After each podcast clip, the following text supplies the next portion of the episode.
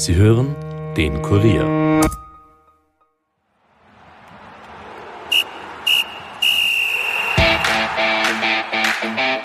Was haben das ÖFB-Team der Wolfsberger AC und Rapid Wien gemeinsam? Sie alle sind in diesen Tagen mit Abschieden konfrontiert. Die einen beendeten die EM-Qualifikation, die anderen verloren ihren Trainer und bei Rapid geht der Präsidentschaftswahlkampf zu Ende. All das thematisieren wir in der heutigen Episode. Der Kollege Alexander Strecher analysiert zudem das blamable 0 zu 1 Österreichs in Lettland und was das nun für die EM bedeutet. Mein Name ist Stefan Berndl und ich wünsche euch viel Vergnügen mit dieser Episode.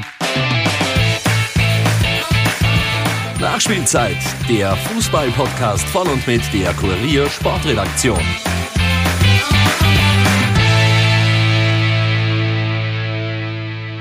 Herzlich willkommen zu einer diesmal etwas kürzeren Ausgabe unseres Podcasts. Wir wollen uns diesmal mit drei Themen beschäftigen, die in den vergangenen und kommenden Tagen für Aufsehen sorgten und noch sorgen werden. Themen, die ganz im Zeichen eines Abschieds standen. Wir beginnen da natürlich beim österreichischen Nationalteam. Da war die Freude am Samstag noch so groß, als man nach einem 2 zu 1 Heimsieg gegen Nordmazedonien das Ticket für die EM 2020 endgültig löste. Nur drei Tage später, am Dienstag, dann die harte Landung auf dem Boden der Realität. Das ÖFB-Team mit neuen Veränderungen in der Startelf verlor in Lettland zum Abschluss der Qualifikation mit 0 zu 1. Und das, muss man sagen, nicht einmal unverdient. Für die Letten war es der erste Sieg seit Juni 2018. Damals siegte man ebenfalls mit 1 zu 0 gegen Estland. Der Kollege Alexander Strecher war am Dienstagabend in Riga vor Ort und hat das Unspiel, wie er es nannte, direkt miterlebt. Ein paar Stunden später war er so freundlich und hat mir via Sprachnachricht ein paar Fragen beantwortet. Etwa jene, inwiefern dieser schlechte Auftritt des ÖFB-Teams nur auf die vielen Veränderungen in der Startelf zurückzuführen ist, beziehungsweise ob er in diesem Spiel auch irgendetwas Positives gesehen hat.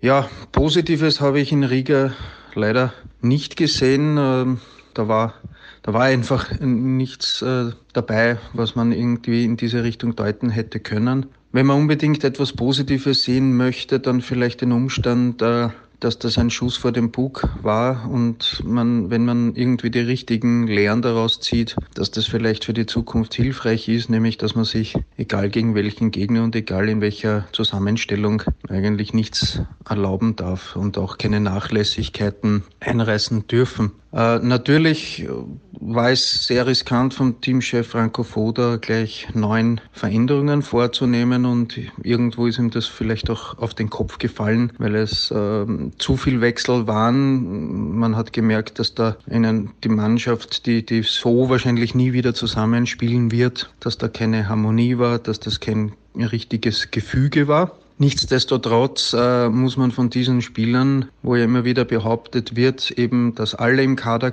eine, eine gute Qualität haben, dass das von diesen Spielern auch mehr zu sehen ist, weil das Ganze ist ja gestanden unter dem Motto Schaulaufen für die EM schon. Und äh, unterm Strich hat sich eigentlich kein einziger wirklich für mehr aufgedrängt. Und da muss man von den Spielern schon erwarten können, dass sie mehr Willen, mehr, mehr, mehr Engagement zeigen, dass da spürbar ist, es will sich da jemand wirklich empfehlen. Aber Bewerbungsschreiben war da in Riga keines dabei. Gut, beworben für höhere Aufgaben hat sich in diesem Match also nicht wirklich jemand. Franco Foda meinte nach dem 0 zu 1 aber, dass es im Hinblick auf die Europameisterschaft schon Erkenntnisse gegeben habe. Welche wären das denn für den Kollegen Strecher? Ja, Franco Foda hat von Erkenntnissen gesprochen in, in Richtung EM, die er mitnehmen kann. Ich glaube, eine Erkenntnis war, dass er vielleicht doch bei manchen Spielern zu viel vorausgesetzt hat und gemerkt hat, dass sie doch nicht so weit sind, wie, wie er sich das vorstellt.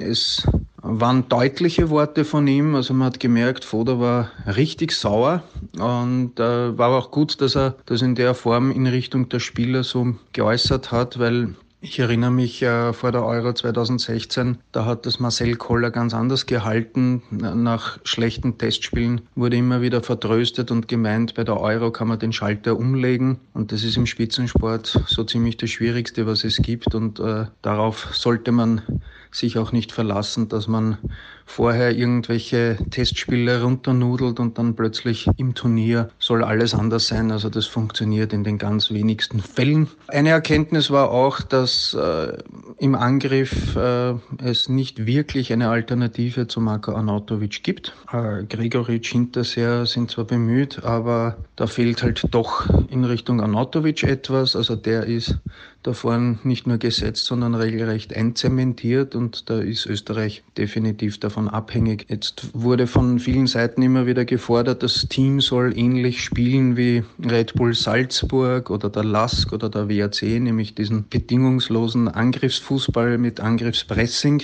Äh, vielleicht wäre das eine Überlegung, dass Foda da ein wenig extremer agieren lässt, weil er hat ja viele Spieler in der Mannschaft, die diese Ausbildung genossen haben. Umgekehrt könnte ich mir vorstellen, dass eben gerade mit Solospitze Marko Arnautovic das sehr schwer umzusetzen ist, weil er ganz einfach für dieses Pressing, für dieses Anlaufen nicht mehr die Geschwindigkeit und, und diese Dynamik mitbringt. Das heißt, wahrscheinlich wäre irgendein Kompromiss vonnöten und das Problem ist, dass dieser Salzburg-Style eigentlich davon lebt, dass er kompromisslos ist. Also das wären sicherlich die, die, die markantesten Erkenntnisse sein. Zudem eben, man darf sich gegen niemanden was erlauben, weil Österreich eben doch vielleicht von der Qualität her nicht so gut ist, dass man dann auch mit einer sogenannten B-Mannschaft einfach in Lettland gewinnen kann. Schade ist die Leistung vom Dienstag auch insofern, da die Euphorie rund um das Team bei und nach dieser Quali ohnehin sehr überschaubar ist. Das war, wir haben es letzte Woche schon im Podcast angesprochen, unter Koller ganz anders. 90 Minuten AT hat zuletzt auch die Zuschauerzahlen der beiden M-Qualis unter Koller und Foda verglichen und siehe da, der Unterschied ist schon sehr eklatant. Waren es damals noch im Schnitt etwas mehr als 47.000 Zuschauer bei jedem Heimspiel der Österreicher, liegt man 2019 nur noch bei rund 28.000 600. Jenes Spiel mit den meisten Zuschauern, das war das zurückliegende Match gegen Nordmazedonien mit rund 41.000 Besuchern, hat knapp 3.000 weniger als das schlecht besuchteste Spiel der letzten Quali. Vergrault man sich also mit so einem Auftritt wie in Riga mit diesem 0 zu 1 nicht noch mehr Zuschauer?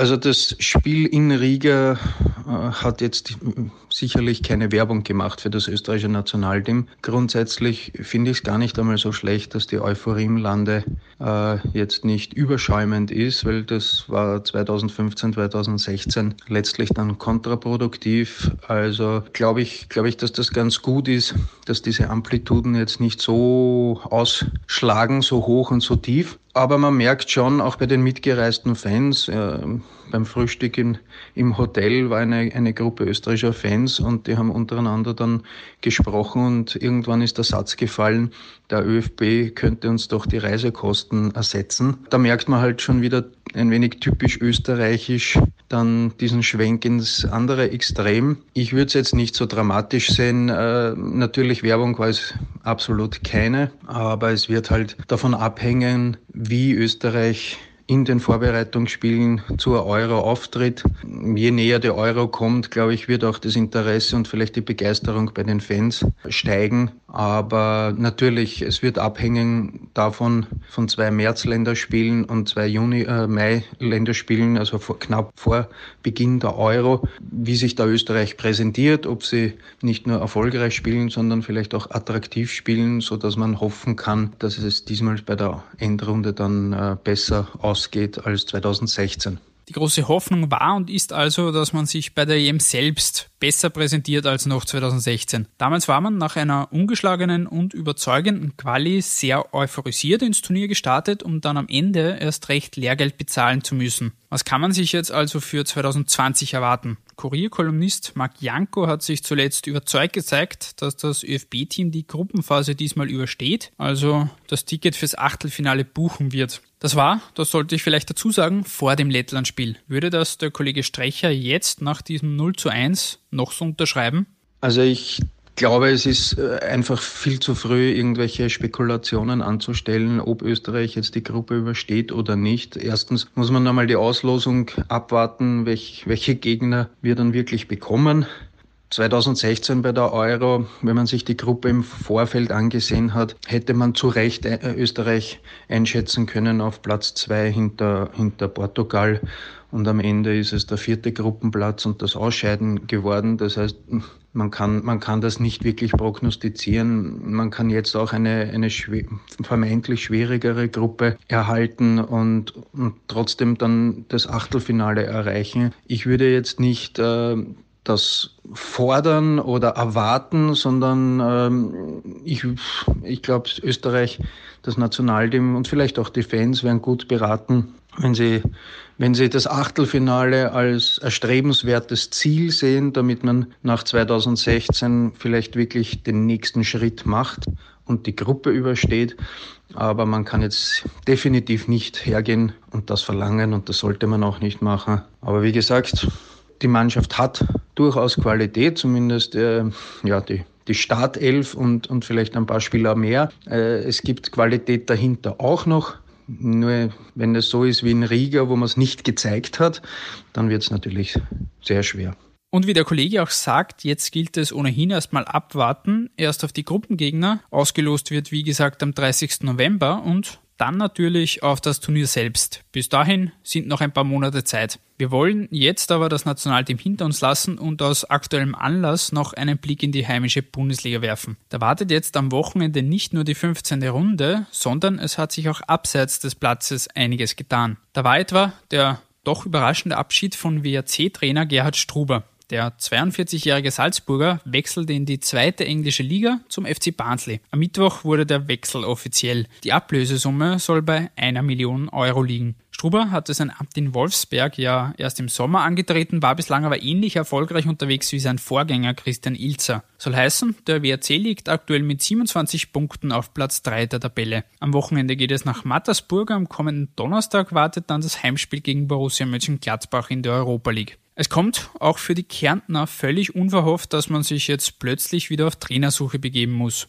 Vereinspräsident Dietmar Riegler soll, so heißt es, wieder einen Mann mit Red Bull-Vergangenheit bevorzugen. Als Kandidaten werden da etwa gehandelt Ex-Austria-Trainer Thomas Letsch sowie Bernhard Seon Buchner, der aktuell das U16-Team der Salzburger trainiert. Wer es dann tatsächlich wird, bleibt natürlich abzuwarten. Abschied also von der EM-Quali, Abschied von Gerhard Struber und auch ein Abschied vom Rapid-Präsidenten, denn am kommenden Montagabend findet nun endlich, möchte ich sagen, die Rapid-Präsidentenwahl statt. Vereinskandidat Martin Bruckner oder Gegenkandidat Roland Schmidt werden dann das Ruder übernehmen und auf Michael Krammer folgen. Die Thematik zieht sich jetzt bereits seit einigen Wochen. Am 25. wird dann endlich Klarheit herrschen. Der Kollege Huber, der Rapid und diesen Wahlkampf begleitet, war jedenfalls nicht zu beneiden. In der nächsten Episode werde ich mit ihm dann über den neuen Präsidenten sprechen und was das für Rapid denn dann tatsächlich bedeutet. So viel schon mal als Teaser für die kommende Woche. Abseits von der Präsidentenwahl ist Rapid auch sportlich gefordert. Am Sonntag um 17 Uhr geht es ins Heimspiel gegen Sturm Graz. Die beiden Teams trennt in der Tabelle aktuell nur ein Punkt. Rapid hält bei 24 Zählern, die Grazer bei 23. Und was erwartet uns sonst noch? Salzburg spielt gegen St. Pölten, der Lask in Tirol und die Austria muss zu Admira. Für die Wiener gilt da wieder einmal, verlieren ist verboten. Und damit wollen wir diese kurze 19. Episode auch schon wieder beenden. Wie gesagt, in der nächsten Episode sprechen wir ausführlich über das Ergebnis der Rapid-Präsidentenwahl. Seid also gerne wieder mit dabei. Wenn euch dieser Podcast gefällt, lasst uns gerne eine Bewertung da. Ansonsten habt alle noch eine schöne Woche. Bis bald